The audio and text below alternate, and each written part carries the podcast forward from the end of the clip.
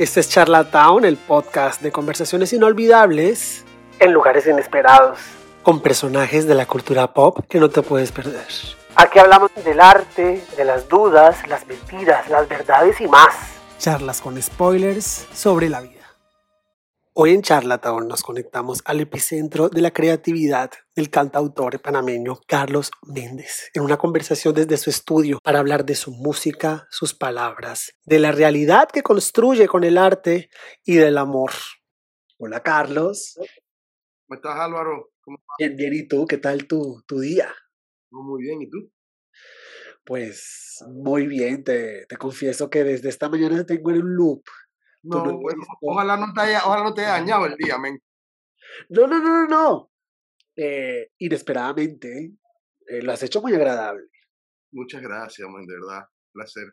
Ah, perfecto. Me fumo un cigarro, así que mejor no fumo un cigarro. No, si quieres, o sea, la idea es que estés lo suficientemente cómodo para contestar esta, este cuestionario karateca. Vale, vamos, vamos, vamos. Es genial. Yo quisiera preguntarte algo que seguramente te lo habrán preguntado mucho y es alrededor del nombre Ikigai. Si uno se da la tarea de buscar qué es Ikigai, pues no hay un significado específico, sino que es como una combinación bastante, creo yo que personal, de la persona que se atreva a definir este término. Desde tu punto de vista, habiéndole colocado ese título al disco, ¿cuál es tu definición de Ikigai? Bueno, te cuento un poco. El, en el proceso del disco, que, que radica un poco en la pandemia, eh, una amiga me regala el libro, un libro de Ikigai.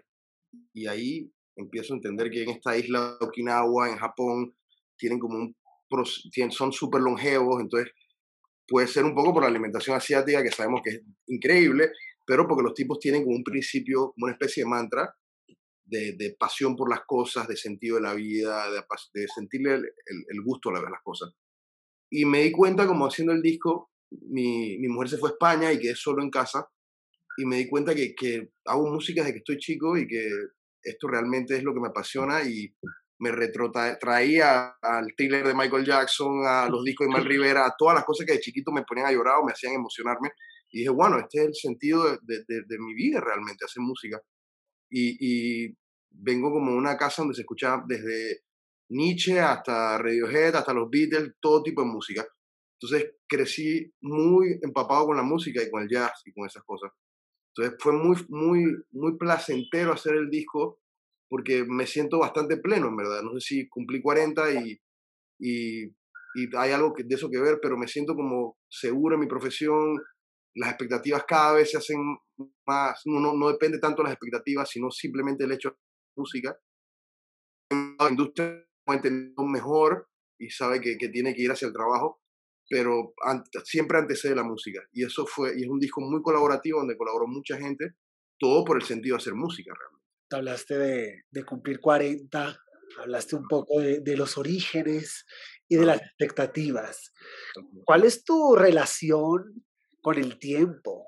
Uf, eh, eh, mira, que es un, es un preguntón, men, porque realmente nunca me había puesto como que, no me gusta ser anacrónico, ¿sabes? Como pisar las cosas atrás, pero, pero haciendo un balance por donde va el disco, que es como buscar el sentido de las cosas y por qué hago música, hay ciertas cosas que me marcaron y que hoy en día puedo empezar a atar cabos y darme cuenta que este era el camino. Como, no sé, mi primer disco tuve la suerte de, de conocer a un músico que admiraba mucho, se llama Luis Alberto Espinete, y grabarlo en su casa, el disco. Dios mío. Claro, estuve en la casa de Luis tres semanas y era como estar en el taller de Picasso, ¿me entiendes? ¿Te imaginas? Entonces, me, y pasé mi cumpleaños ahí, después me tocó alguna vez tocar en París, ponte y fui al estudio de ER, una banda que a mí me encanta, y, y, cosas que te va marcando la vida que no dependen del lobby ni de las relaciones públicas, sino depende de la música y de la mística con la que se den las cosas. Entonces el tiempo conforme uno va creciendo, yendo a tu pregunta, yo creo que el tiempo va, va tomando relevancia y va haciendo que, que, uno vaya no cometiendo los mismos errores o cometiendo los errores que, que, cometió. Porque me pasó mucho, Álvaro, que en la pandemia como que la gente era como, ah, no, tienes que hacer este curso, tienes que aprender esto. Men, puedes sí. procrastinar un poco o no hacer nada, ¿entiendes? Y como dedicarle tiempo a ti también. Claro. Y era, era súper lindo eso también. Yo, a mí me pasó una experiencia personal y es que cuando crucé la barrera de la doceava canción, me entró una duda y es, ¿dónde estaban todas estas canciones todo este tiempo? No, no, fue que te sentaste, fue que te sentaste y dijiste, ah, no voy a parar de escribir hasta que sienta que lo puedo decir todo, o esto es. Fue, fue un poco así, verdad, como me acabas tú de alumbrar el día porque, porque en antes fui a hacer un video, pues todo es muy orgánico acá, todo es muy orgánico, entonces fui a hacer una amiga mía que es bailarina de ballet, está en Panamá, y bailó con un tipo que hace música con Villor que se llama Arca, que me encanta el proyecto de él, es como, y me fui, me, me fui antes a tratar de bailar con ella para poder hacer un video. Entonces, disfruté, pero a la vez no soy bailarín y me costó. Entonces llegué a la casa como, no tengo la entrevista y que tú me hables así de, la música con, con, una humildad, como que me transmite un montón. Y el disco eran 22 canciones, y cuando lo presenté con mi management y con, con, el editorial, 22 canciones, eso no va.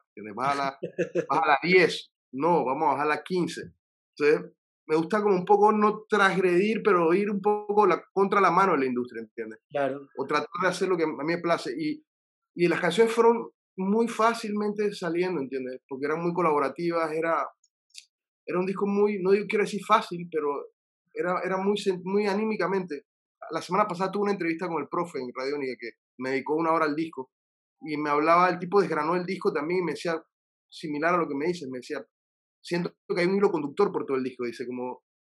Y había una canción del disco que era con el sobrino de Luis, con Gonzalo Espineta, que es el hijo de la hermana de Luis, y era como la más progresiva y la más como avangar del disco, y se me separaba, y yo dije, no, esta es la raíz de todo, el tecladista, en el disco toca el tecladista Luis, de Espineta, entonces dije, vamos a volver a la raíz, donde hice mi primer disco hace 16 años, ¿entiendes?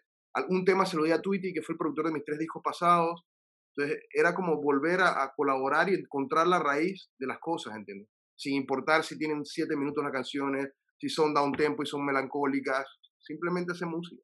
Tú pariste este disco y te lo sabes eh, con spoilers, ¿no? Sí, sí, sí.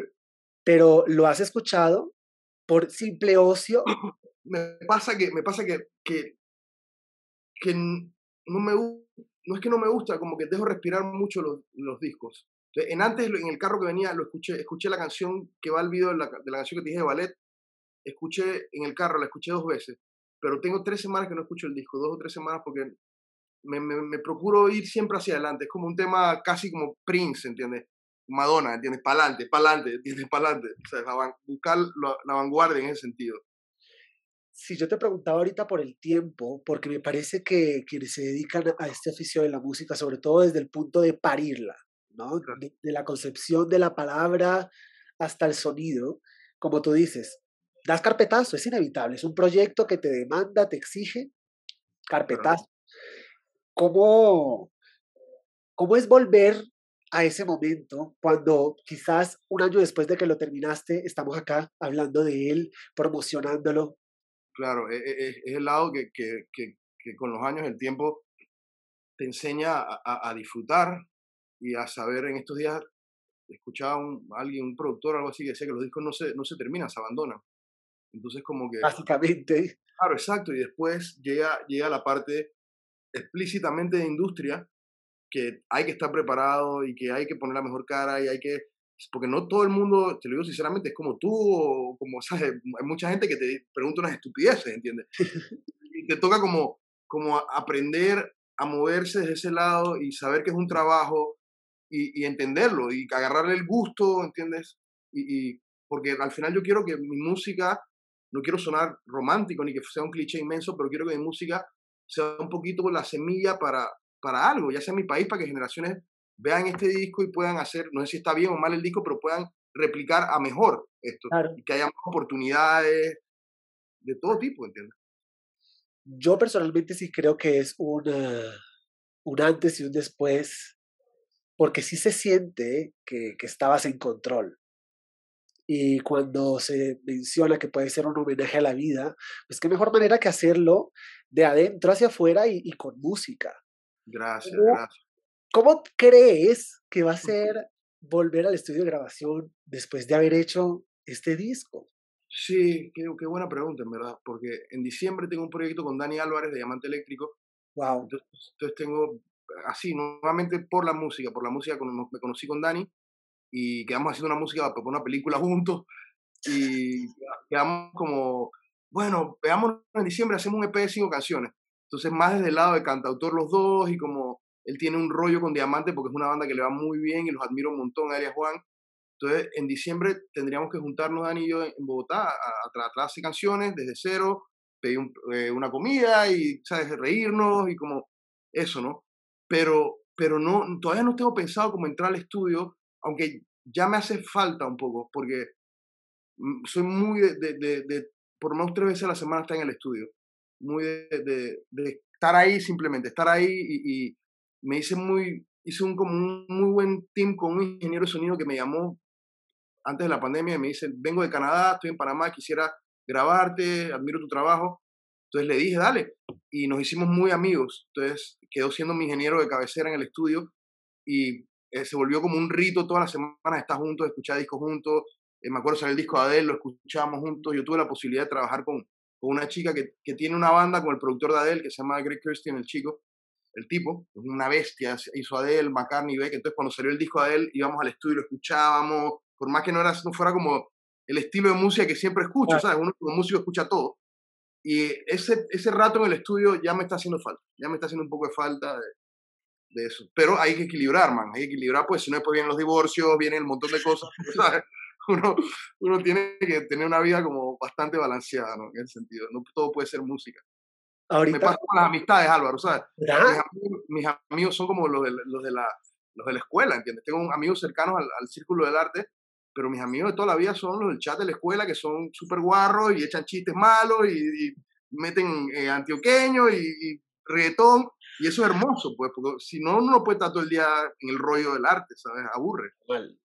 Pero, pero, pero ¿cómo lograrlo si al final del día eh, es como un vehículo de, mm. de, tu ser, ¿no? Sí, sí, sí. Hay un, hay un libro que me sirvió un montón hace muchos años que se llama Cartas a Teo del hermano de Van Gogh a Van Gogh. Que es súper loco porque son, son unos manuscritos que el hermano de Van Gogh le mandaba a Van Gogh y el tipo le decía, el hermano estaba como en París, Van Gogh estaba, no sé, en, el campo y el hermano le decía, ven, que la gente quiere comprar tu obra y ven. Y Van Gogh solamente le escribía, las primeras cartas le decía, necesito amarillo, necesito rojo. Y el tipo le decía, pero te estás muriendo de hambre, man, estás casi al borde de la inanición. Entonces te plantea desde el lado humano como hasta dónde inmolarte por el arte, ¿entiendes?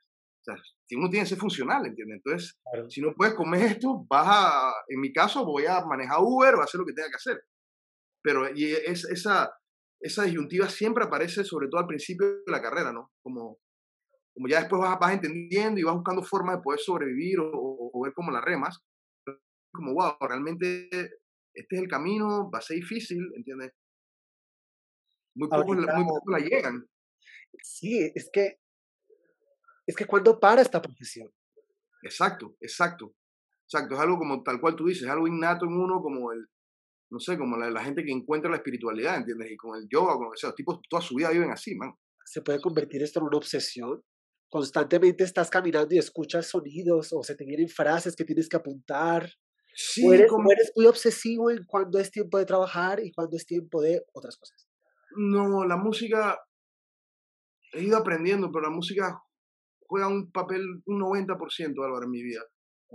quiero decir 95, pero me pasa que me pasa con mi mujer cuando voy en el carro, vamos al interior o algo, llega un momento que la tía me dice, ya, deja de escuchar música, man. Ah, como ya deja de hablar de los discos, como baja el volumen, o sea, todo gira en torno a eso. Entonces, me, que es lindo, me, me, sigo emocionando como niño cuando, cuando leo de algún artista o cuando, ¿sabes? Leo cosas y es como, no sé, es como un niño en ese sentido. Carlos, ¿te has googleado? Nunca. ¿Nunca? Alguna vez sí, alguna vez sí, pero, pero no, no, no, no me puedo ver, me, me, me cuesta verme. ¿Y qué es, de pronto no por Google, sino por redes sociales o algo, qué es lo que más te ha llamado la atención que hayan dicho de tu música o de ti? Wow.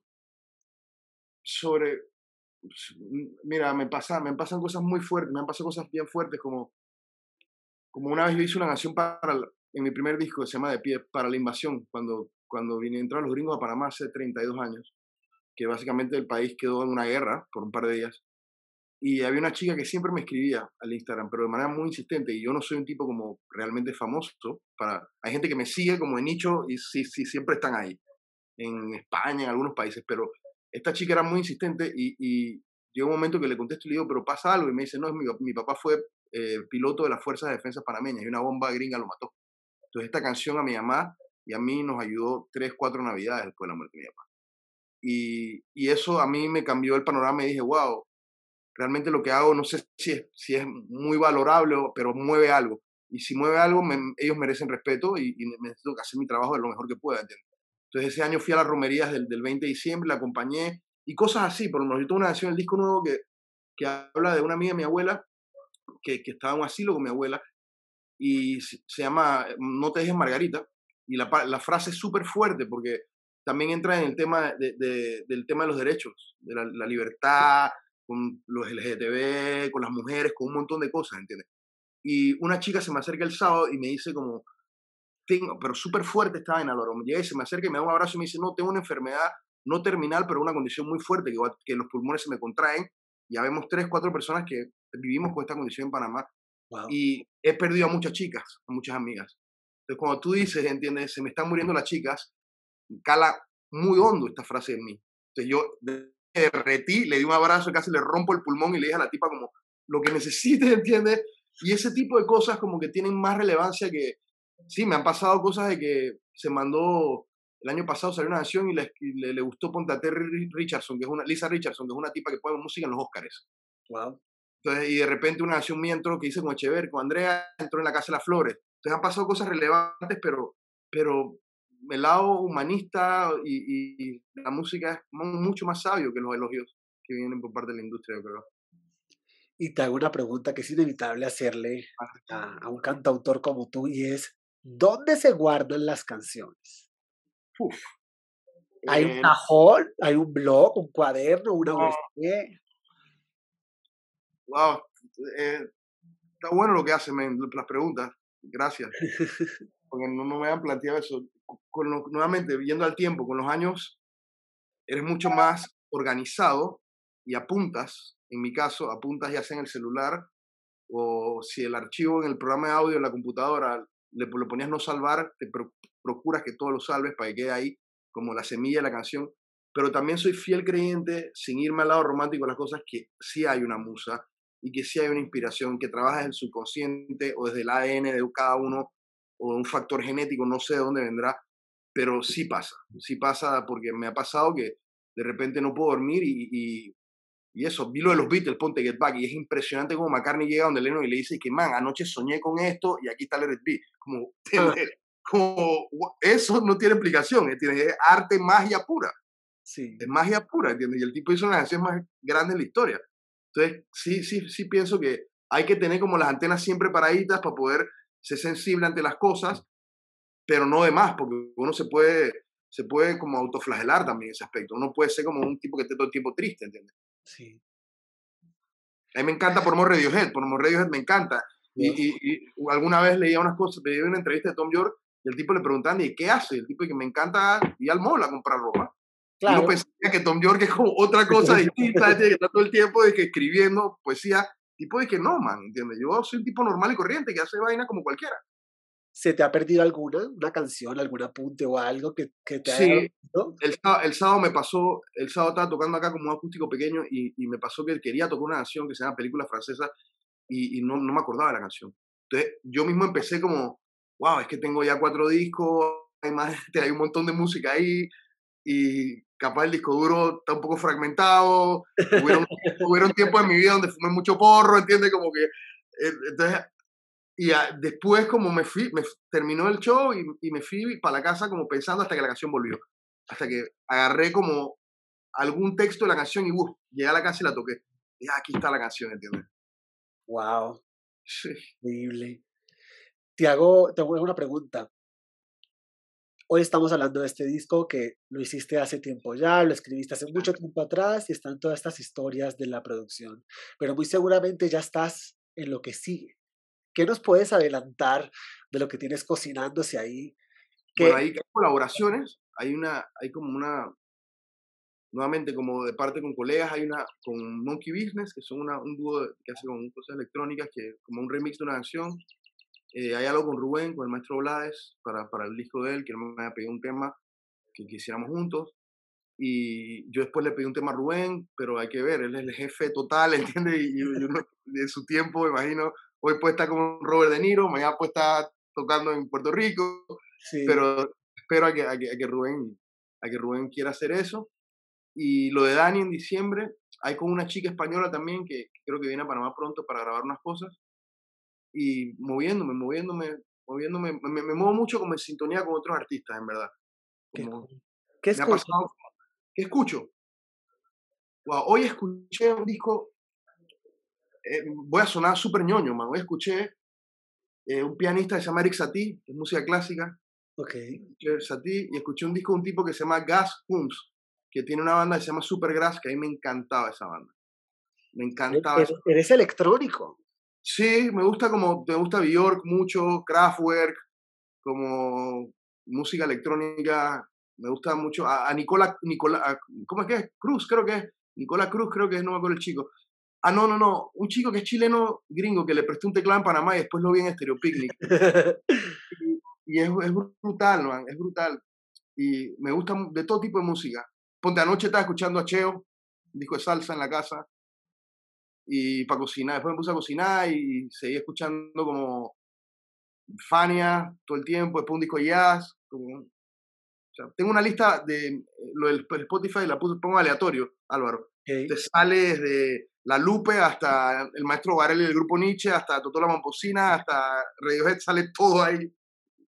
Se siente en, en, este disco, sí se siente como un homenaje a, a esa memoria emotiva, ¿no? A lo que te hace sentir. Claro, que, quería, quería un poco retratar, como que fui muy consciente a la hora de hacer el disco en ese sentido, sobre todo los textos. Claro. Como que si el latinoamericano, el panameño habla sin la S, y no habla como el argentino ni como otro lado. Aquí hace calor, ¿me entiendes? Como que retratar eso y que la articulación de las palabras llegaran desde ese lado, que la costa estuviera presente también. Pero también había un lado súper fino de programaciones que viene mucho de la música de Bjork. lo trabajé con un ingeniero que era el ingeniero de Bjork, de Bowie, se llama Héctor Castillo en Nueva York.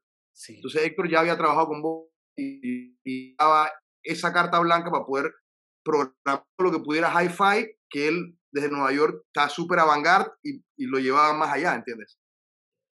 Si es que desde la... Hay cuatro ingenieros en el disco, Álvaro. Es una locura. Ahí está Héctor, después está el ingeniero de Zetangana y de Drexler, que se llama Campi, que mezcló un tema. Después está Pedrito Robeto, que tiene Superlito y es un gran amigo, que mezcló varios temas. Y después está el ingeniero de, Fito y de, de Luis de Spinetta, que se llama Mariano López. Entonces todos colaboramos para que el disco pudiera salir como, como músico y como consumidor de música, eh, ¿cómo, se aprecia, ¿cómo se aprecia un disco? ¿Desde la producción? ¿O se aprecia por las letras? ¿O se aprecia por la voz? ¿O solo se puede apreciar, eh, apreciar por la combinación de todo? ¿O pueden haber discos con buenas letras y, malos arreglos? Entonces, es que me di cuenta con, nuevamente con el tiempo, ya que entraste en eso, con los años, y no quiero sonar como anacrónico en eso, ¿sabes? Es que me di cuenta que me, me, me, me impacta más lo que me impresiona. Ok o sea, fuera de, me gusta mucho como la escena, el noise o como las cosas que realmente van a contramano, ponte lo de Bad Bunny, estaba buenísimo, porque yo, yo seguí una banda que se llama Di Marías, que está en el disco de Bad Bunny, y, otro, y otros tipos que se llaman Buscabulla, son de Puerto Rico. Entonces, que un tipo del reggaetón se abra de esa manera, ya es como wow, lo de Rosalía es como wow, ¿entiendes? Porque va a contramano, me encanta Lido Pimenta, Pimienta, me gusta como los Meridian Brothers, como todo lo que realmente me impresiona, que no lo haya visto antes, ¿entiendes? Como que no lo haya visto antes y, me, me, impresiona mucho a la, hora, a la hora de escuchar un disco, sentir como el lado emotivo del disco, ¿entiendes? Como que realmente que el tipo esté dándome algo ahí que tenga sentimiento. Y eso se siente, Álvaro. A veces la, la industria prefabrica cosas que tú sabes que tiene un autotune toda la canción y que la tipa capaz no toca un acorde de la guitarra. Que está bueno, desde el lado de entretenimiento está bueno, ¿entiendes? Pero, pero en mi caso como que eso está bueno para bailarlo, pero si voy a escuchar un disco en el carro o en la casa, quiero que me transmita algo el disco, en verdad. ¿Cuál es el mejor lugar para escuchar un disco? A mí el mejor momento. En las mañanas. Yo creo que en las mañanas los sentidos están como súper, súper afilados. Acabas de despertar y dicen que es, es, la mejor hora para hacer música, en verdad. Wow. Porque estás como súper sensorial un poco, los sentidos están súper despiertos. Pues Carlos, el tiempo vuela y no quisiera cerrar esta charla sin agradecerte una vez más por Ikigai, por ese viaje, por ese testimonio, por ese legado. Ya quedó ahí, ya ojalá nunca lo bajes de las plataformas, ahí está para todos y, y para el tiempo, esa palabra hemos dicho tanto hoy. No quisiera cerrar esta charla sin hacerte una última pregunta. Si esta conversación se convirtiera en una canción para tu próximo disco, ¿qué nombre le pondrías? A ver, a ver. Wow. El tiempo. Pero, pero, pero, pero me fue muy fácil esta conversación y no te lo digo porque estás al frente mío y porque es un tema de prensa. Realmente la pasé muy bien. Entonces sería como, como, qué fácil es no pensar en el tiempo cuando se conversa con una sonrisa. Bueno, Ahí está, la, estaré esperando. el próximo, ahí estaré, mira. Muchísimas suerte y bueno, acá en Panamá la orden siempre y ojalá nos conozcamos cuando vaya a Bogotá, ¿verdad? Dale, firmes. Así llegamos al final de este episodio. ¿Qué crees? Vienen muchos más que no te los puedes perder. Yo soy Álvaro. Chao.